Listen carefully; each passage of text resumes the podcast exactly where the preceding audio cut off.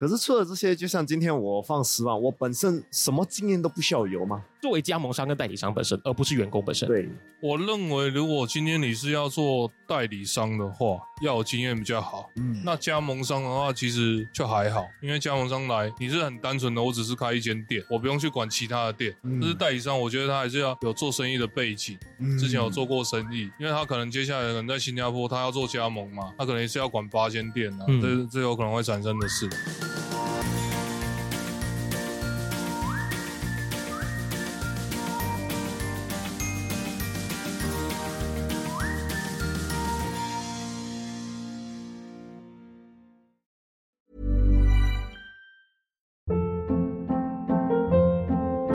Hold up. What was that? Boring. No flavor. That was as bad as those leftovers you ate all week. Kiki Palmer here, and it's time to say hello to something fresh and guilt-free. Hello Fresh. Jazz up dinner with pecan-crusted chicken or garlic butter shrimp scampi. Now that's music to my mouth. Hello Fresh. Let's get this dinner party started. Discover all the delicious possibilities at hellofresh.com.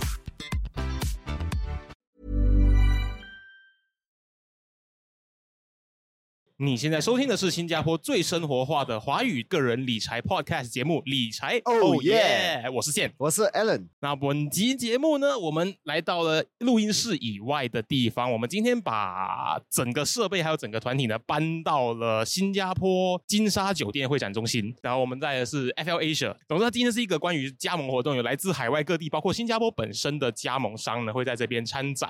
然后呢，本集节目呢，我们要跟大家聊些什么呢？Alan 今天我们就是聊，就是我觉得我们华人呢、很喜欢做生意，很喜欢做生意，可是做生意很辛苦哎、就像我我自己也是开一个小的咖啡，很辛苦，所以这个展览就是今天你可以加盟一个连锁店，就是我们所知道的 franchise franchising。啊，对，对，我们今天请来了两位加盟商，他要将跟我们分享呢他们的经商的经历，还有就是呢，本集节目有一个很明确的主题，就是呢，十万块新币一百千以下要加盟，然后开启你自己的事业的话，究竟要注意一些什么事情？然后呢，它究竟有多么的可行？首先，让我们来介绍一下我们的两位嘉宾，我们有我们来自 Go Pizza 的 Kelvin，跟大家 say 个 hello。Hello，大家好，我是呃 Kelvin，来自新加坡的。对，然后还有呢，我们有我们的阿哲，哎，大家好，我是情有啥事，你们好。情有啥事的阿泽，没错。那我们本期节目呢，就会跟大家一起深入探讨。假设我今天是一个像 Alan 说的华人，然后呢想要做个生意，可是呢我手边可能大概只有十万块或者再多一点点的那个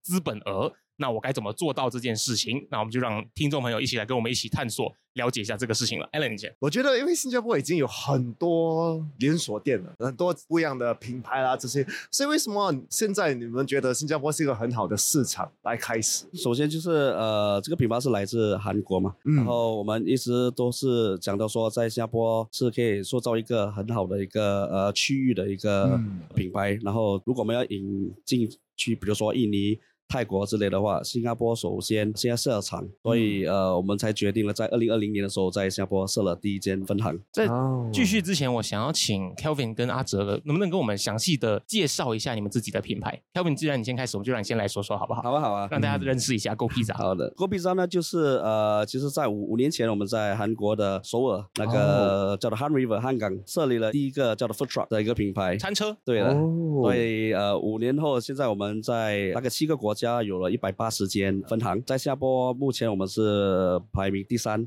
嗯就在 Pizza Hut、Domino 之后，分店最多的一个品牌。你们已经打败那个 S 牌的啦，打败那个加拿大牌的啦，那些品牌成为第三名的加盟商。对对对，很有幸的就是在疫情当中，我们找到很多商机。嗯，然后就在这整个疫情的时候，就一步一脚印的慢慢去设厂，就每个月我们就开一间分店。至今我们现在有二十二家分行。两周之后，其实我们是在樟宜机场会开一家人工呃，英文叫做 AI 就是没有无人人工智能的，人工智能，对对，也就是没有 staff 会在现场吗？还是会有 staff，就是说它可以减掉很多依靠人力的一个音乐模式。OK 这样 OK，子你可以说它会是你们品牌的旗舰店吗？The flagship store 是的，对。啊，那然后就在今年应该能达到大概三十家分行吧。好，啊好，恭喜你们。那我们深入的其他资讯呢？我们待会我们就继续深入。我们请阿哲来跟我们介绍一下青柚茶室，对吗？那个我们这个品牌是来自台湾，嗯然后我们现在在台湾大概有十家店左右。但是我们一开始创造这个牌子的时候，我就有一个构思，我就是想要把它推展到全世界去。嗯那像包括今年的话，我们可能在法国准备要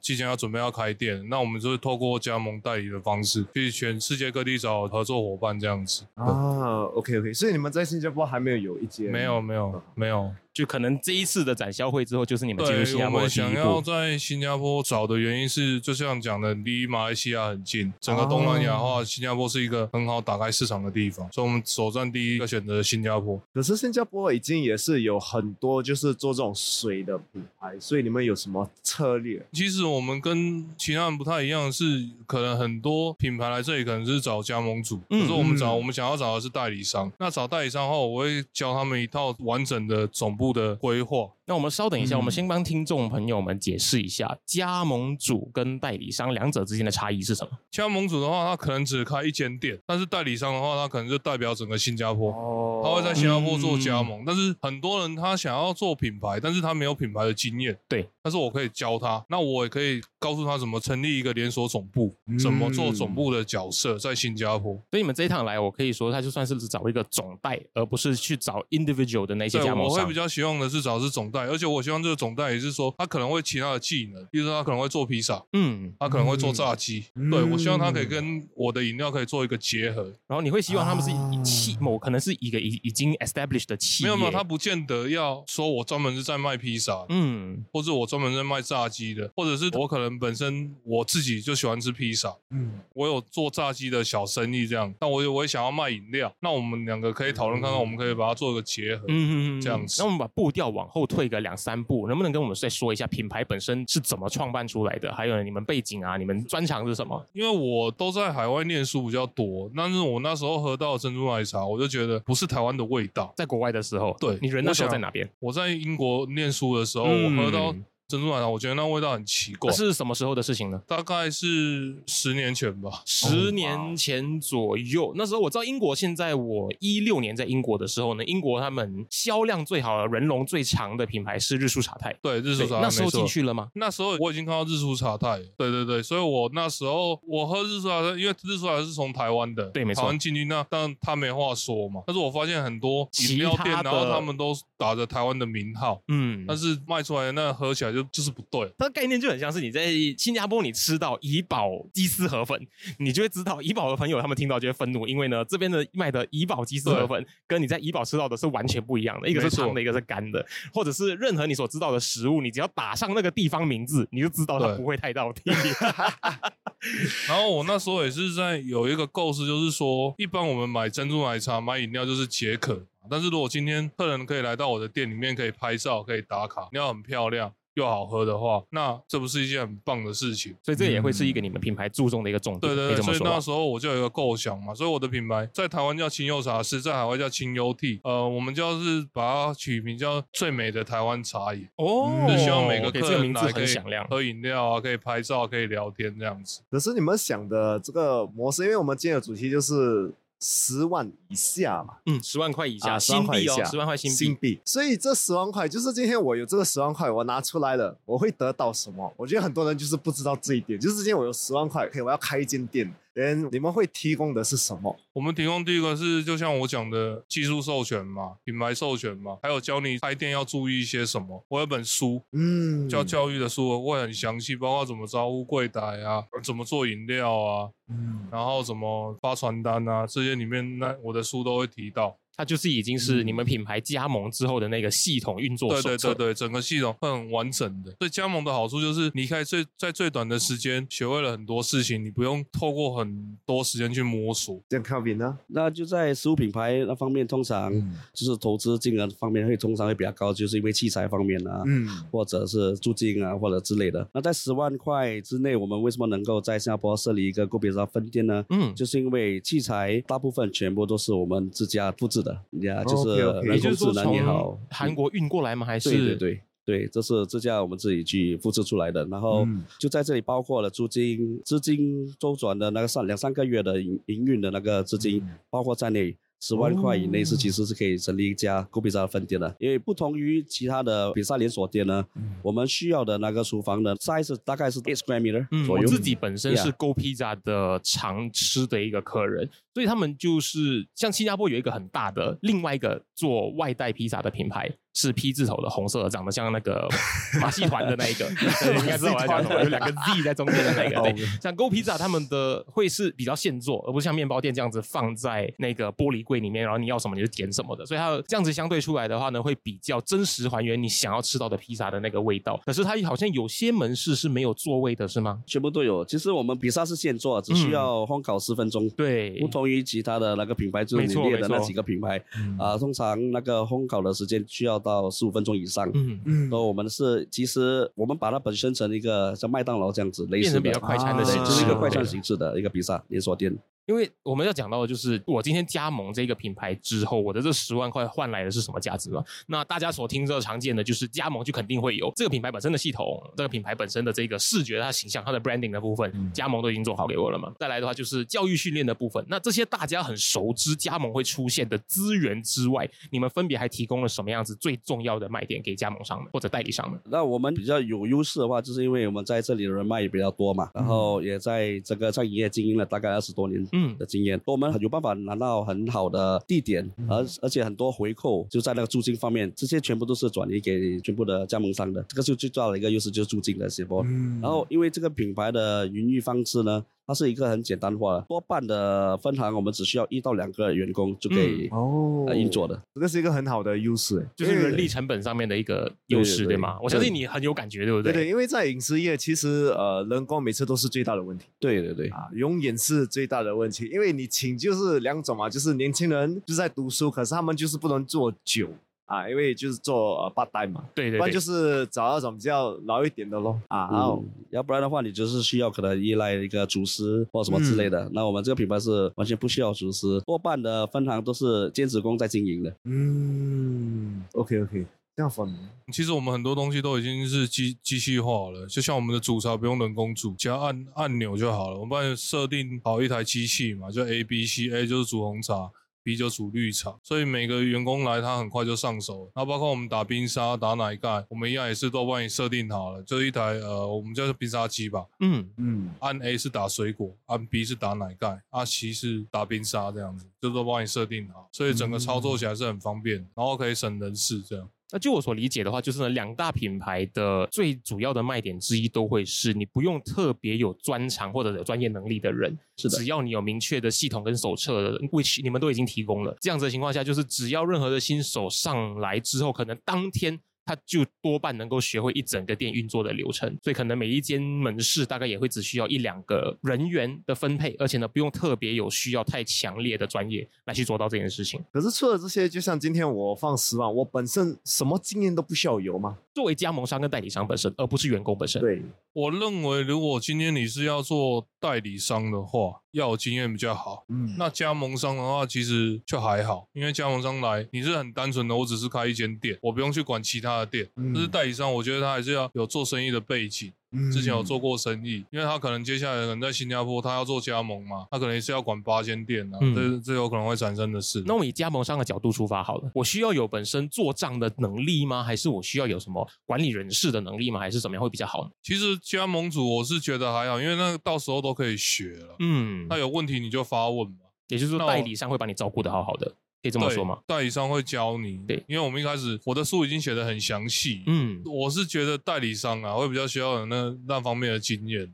嗯，那 Kelvin Kelvin 自己本身就是已经是代理商了嘛？因为 Go Pizza 不是一个你们创办的品牌，是你们把 Go Pizza 带进来的，可以这么说吗？啊，不是，这是我们自己创办的一个品牌。哦，OK OK，啊，所以我们不是一个代理商你。们只是把系统带进来了，然后呢，你们创立了 Go Pizza 这个品牌。对，我们就是从呃韩国先起步，先开店，然后在一九年的时候，我们去了印度，嗯二零二零年在新加坡开了分店。主要的就是我们至今从来没有代理商，就是每一个哦区域呢，我们都会要设设立，全部的都都是自营店，哦，不好意思，嗯。对不起，我道个歉，我再确认一下，就是 Go Pizza 是一间新加坡公司，是一个韩国公司，是韩国公司，对对然后韩国起步这样子。啊，对对。对了解了，了解了，谢谢你。嗯。然后呢，就说我们把那个整个运作简单化。嗯，啊、所以每个加盟商他运作的时候啊是其实是不需要有经验的，包括也不需要是一个厨师的一个背景或者什么之类的。嗯。Yeah 那也就是说，亲友你们选择的时候，就是找到海外的代理商来把整个品牌代理进来，而 Kelvin 你们 Go Pizza 的话呢，就是直接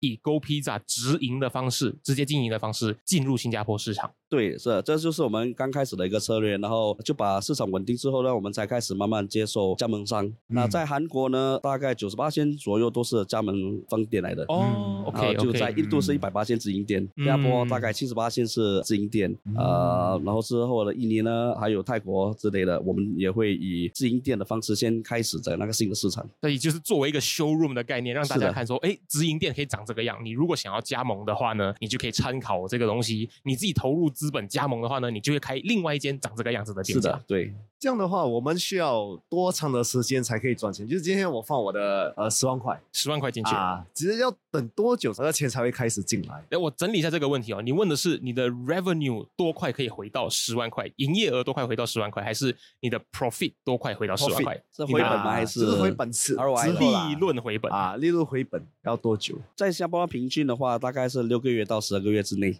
嗯，就我们知道嗯这个数字还是因市场而定嘛。可是根据你在新加坡市场目前为止的观察，嗯是六个月到十二个月。六个月到十二个月，因为我们之前也是从疫情当中把这个生意做起来嘛。其实就是在这危机的时候，我们找到很多商机。其实，在那个危机的时候，我们多半的都是在半年之内就已经回本了。哦呀、哇，那那时危机的时候，我们还可以半年之后对回本对对对，就是因为它它营运方式很简单，然后投资的那个资金也不需要很庞大。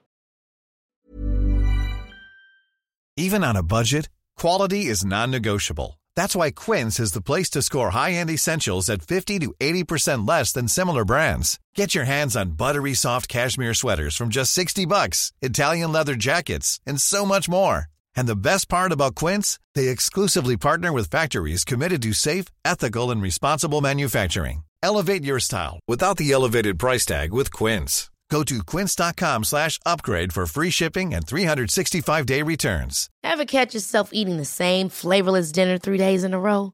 Dreaming of something better? Well, HelloFresh is your guilt free dream come true, baby. It's me, Kiki Palmer. Let's wake up those taste buds with hot, juicy pecan crusted chicken or garlic butter shrimp scampi. Mm. Hello Fresh. Stop dreaming of all the delicious possibilities and dig in at HelloFresh.com. Let's get this dinner party started.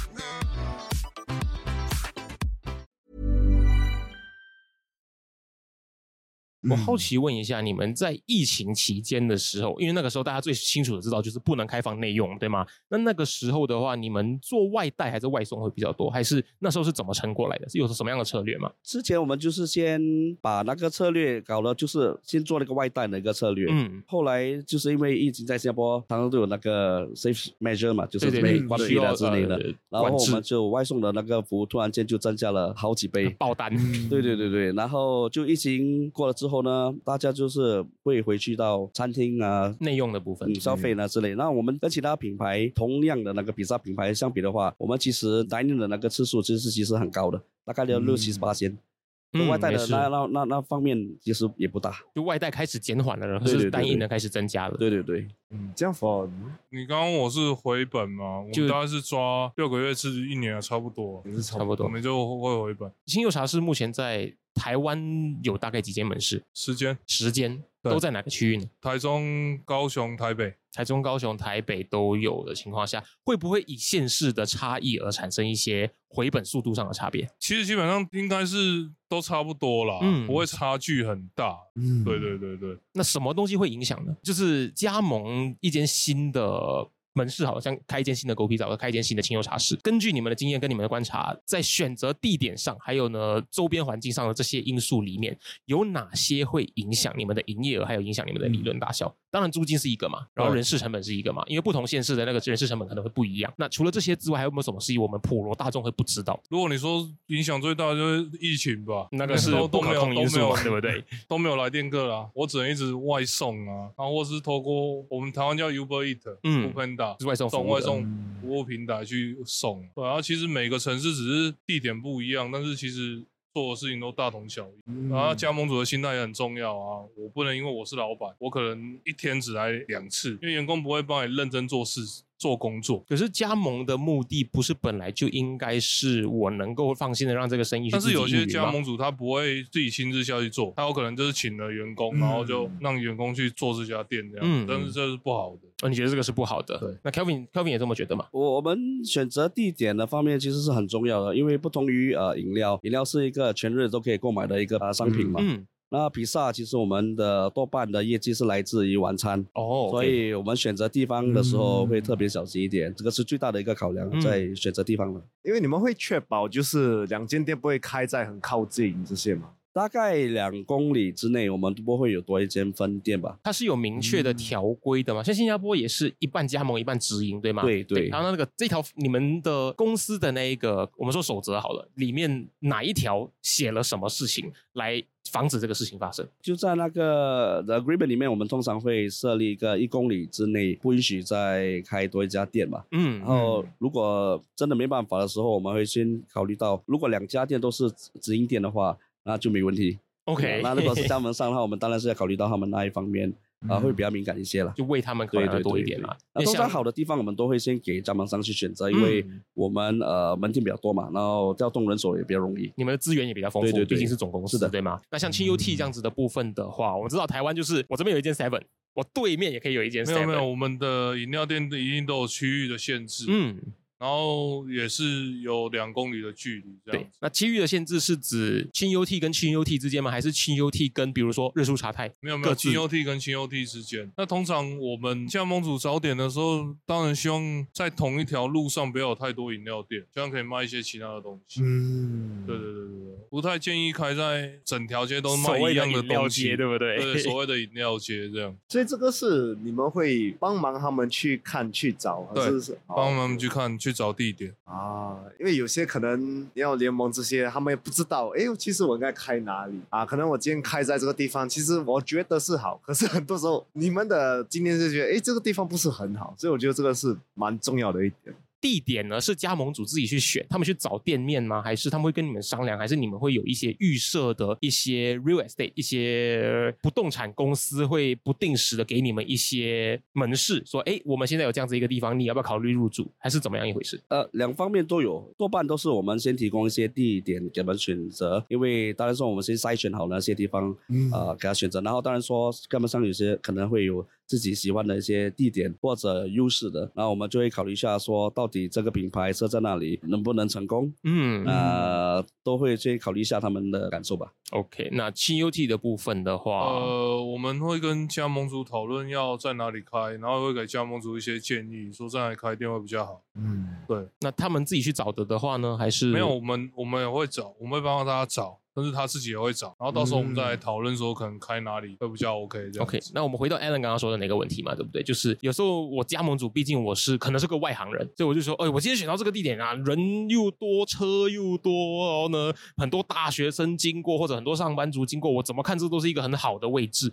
可是你们品牌方本身去看的时候，你们发现说，其实这个地点并没有想象中这么的有人流量或者有客流量，有没有发生过这样子的事情？我想听你们分享一下。经常都会遇到这一些，对对对，我经常会是怎么处理的？我们通常都会用数字来来证明一下，就是 比如说用呃 f o o Panda 之类的那些数字啦，然后呃跟他们详细的说为什么这个地点表面上看起来是很多人，其实并不是如此的。然后通常他们都会接受我们的那个建议，因为毕竟我们在这一行的也比较久了嘛。嗯啊、也不会想说设一个井让你跳进去之类的，啊，他们都会采取我们的那个意见，然后说哦，其实你讲的也是有道理，然后我们再考虑一下吧。你举个例子，常见的状况就是呢，我们可能就是一天只路过这个路口一两次，然后我们就觉得说，哎，我每天下午一点经过的时候，那个人龙都是满的。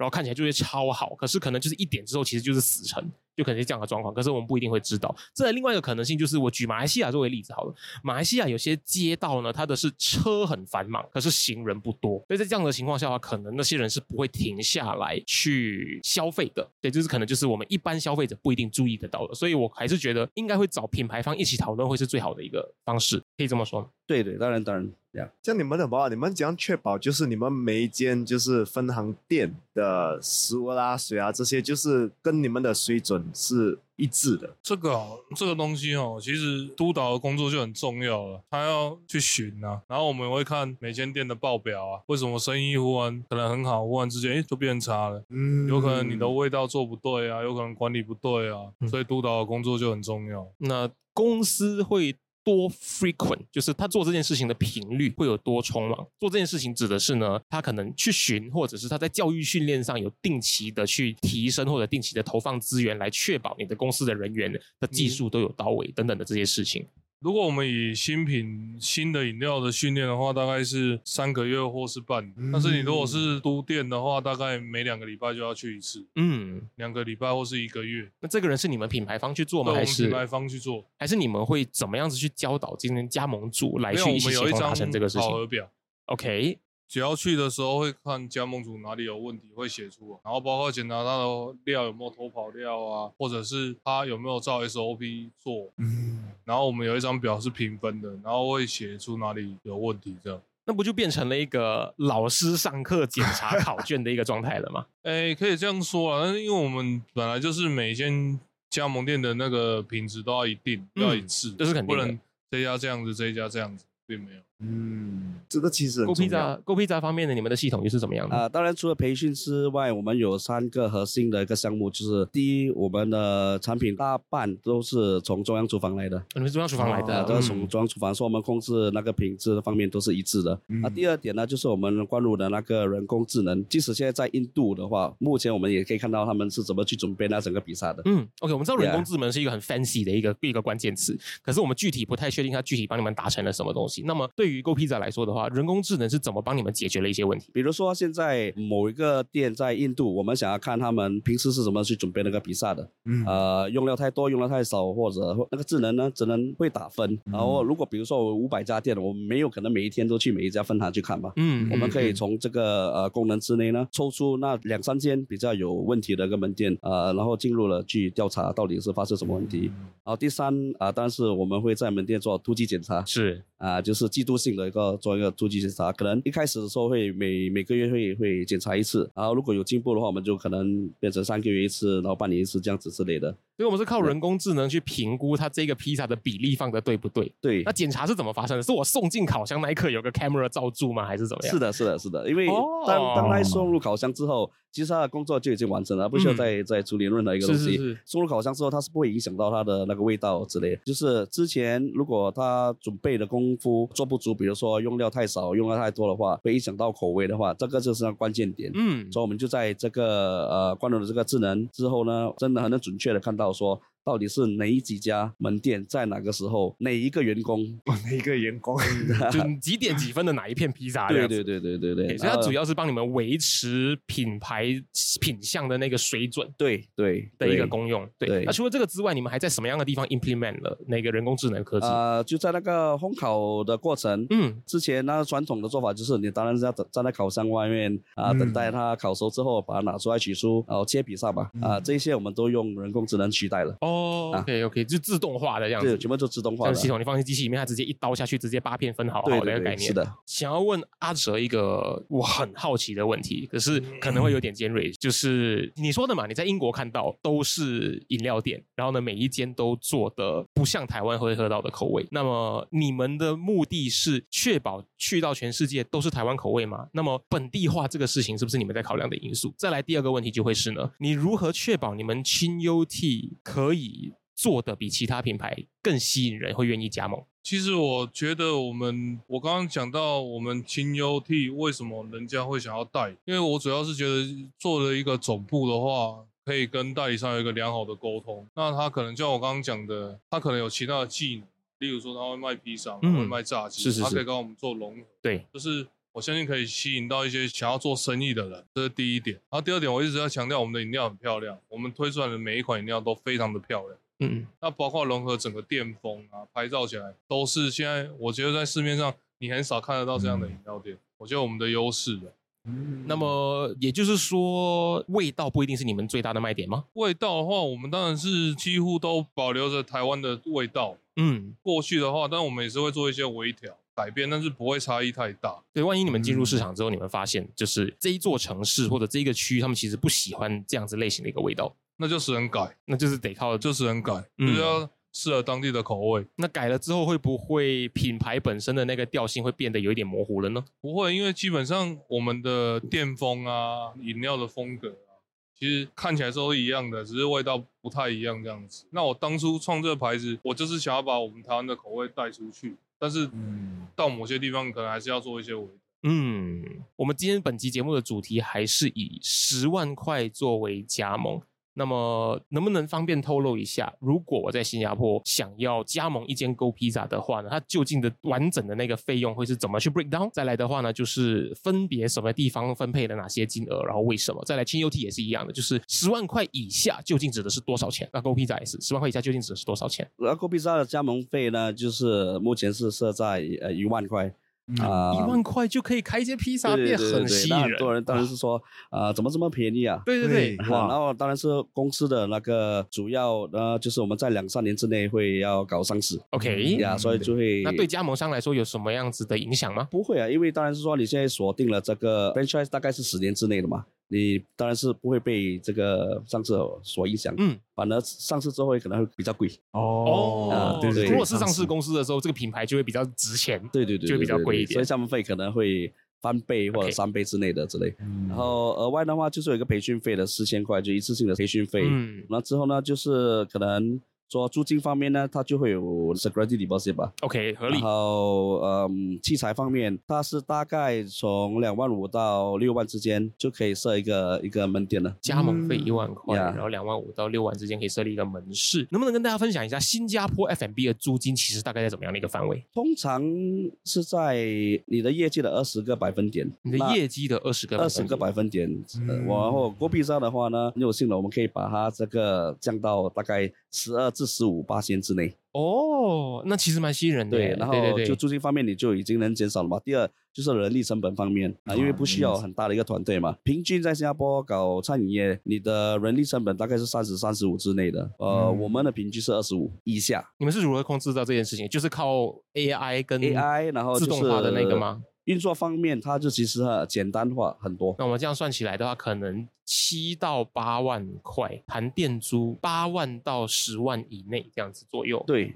对对，而且这个是器材费贵的那一个部分，对，六万块以上的对那种，平均是大概三万左右。平均中间值大概在三万左右。OK，那可能可以在八万以下左右。那还有什么后续的 recurring cost 吗？目前应该没有了。对，就是一次性这些钱哦放下去之后，再来的话就是运作的人事呃人事成本啊、租金啊对对对这些东西，每个月流动资金大概他们都会准备说每个月大概一万左右流动资金。如果生意好的话，那当然是不需要吧。嗯而如果是嗯生意呃需要一点时间慢慢爬的话，大概三个月左右，它就会比较稳定的。就准备哦也也就是说前面三个月你建议准备一万块的 cash flow，，对对每个月。对，对还是能在十万块之内做一个固比萨的一个加盟。嗯，那有兴嗯趣加盟一间 Go Pizza 门市的听众朋友们的话呢，就可以联系 Go Pizza。对，那再来轻 UT 的话，跟大家分享一下你们的这个 breakdown 是怎么样呃、我们？其实我们第一，我们的营业的空间不用太大，因为几乎都是外带店。嗯然后我们只要十平至十五平就可以做营业。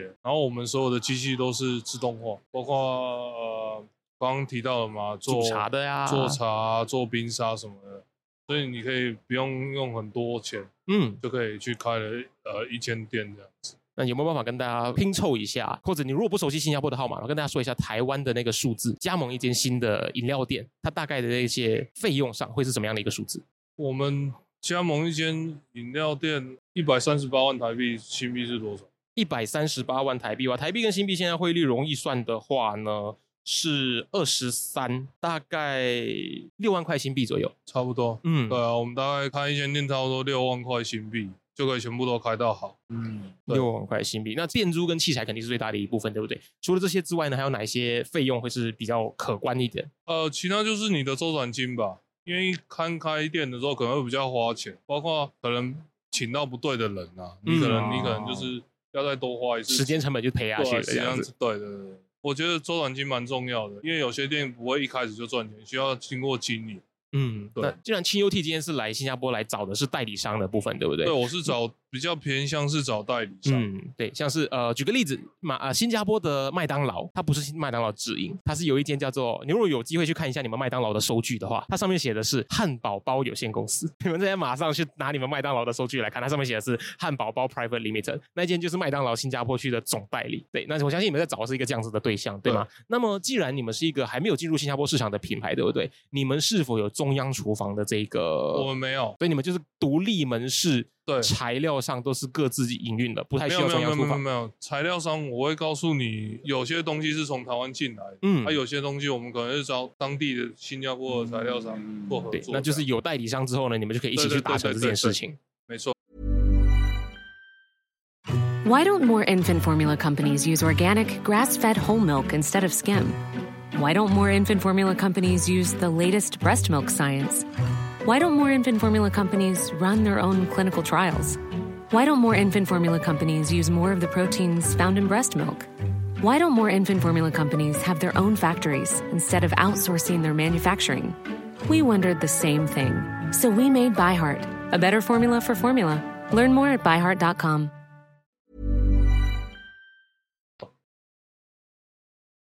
我们最后面问最后一个问题好了，我们给我们的听众朋友，就是我今天如果是一个创业小白，我想要加盟任何可以加盟的生意的话，你们会有什么锦囊妙计或者一句真言给他们？出钱，哎，钱钱准备好，对，不是，哎，不是，对吧？他们只是预设的对对对就。是大家会有很多的那个不安嘛，对不对？那你们作为品牌方，你们可以给一句怎么样的话来让他们觉得说有信心一点？我我看可能就在近几年看一下那个品牌的发展吧。就比如说拿 g o p i z a 做个比例的话，就是我们在疫情当中创办新加坡的那个市场，嗯，然后至今就已经是在三年之内已经是名列第三了，嗯。呃，就可以告诉你说这个品牌的一个稳定性。当然是说没有每一个生意都有它自己的风险，我们这个品牌呢就是能把这个风险降到最低。新 UT 的话呢？我觉得心态很重要吧，嗯。什么事情都要亲力亲为，就想给这句因为这是你作为创办人的很重要的一个信念，我可以这么说吗好的，那非常谢谢我们的 Kelvin 代表 Go Pizza 的 Kelvin，还有我们的阿哲代表亲 UT 呢，今天到我们节目上来，在 FL Asia 这个会场跟我们一起录制本集的节目。希望你收听完本集内容之后呢，你可以更加的有明确的资讯来帮助你判断呢，你要不要成为一个加盟商，开始你的生意人生。让我们一起来说一声 Oh Oh yeah！谢谢，谢谢谢。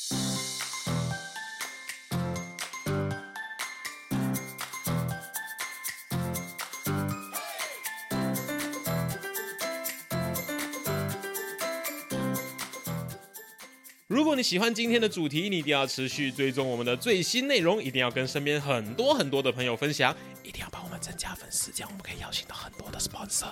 如果你想要收听更深入的个人理财内容的话，你可以收听的 Financial Coconut 的其他英文内容，关注我们的 Social Media，所有的连接可以在下面的 Description 资讯栏里面找到。那各位朋友，我们下期见